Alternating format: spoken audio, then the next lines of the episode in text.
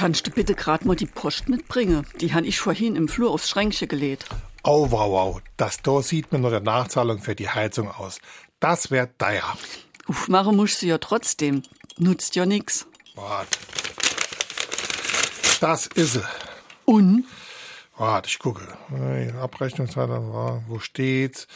Oh, leck. 842 Euro Nachzahlung und der Abschlag geht hoch auf 240 Euro. Alter Schwede.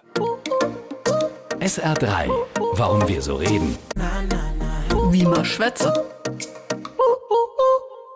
Wenn die Rede vom alten Schweden ist, dann ist das ein Ausdruck des Erstaunens. Man könnte genauso gut Donnerwetter. Au, au, au, au, au. oder Mein lieber Scholli. sagen. Mit dem alten Schweden ist keine konkrete Person gemeint.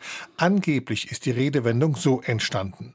Nach dem Ende des Dreißigjährigen Krieges, in dem die Schweden auch kräftig mitmischten, ließ Kurfürst Friedrich Wilhelm von Brandenburg bewährte und erfahrene schwedische Soldaten für sein Heer als Ausbilder anwerben.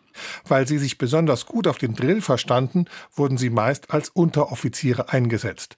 In der Soldatensprache wurden diese Korporale dann kurzweg die alten Schweden genannt.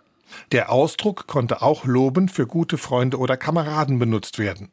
Im Laufe der Zeit hat sich die Bedeutung dann vom Lob zum Ausdruck der Überraschung gewandelt. SR3.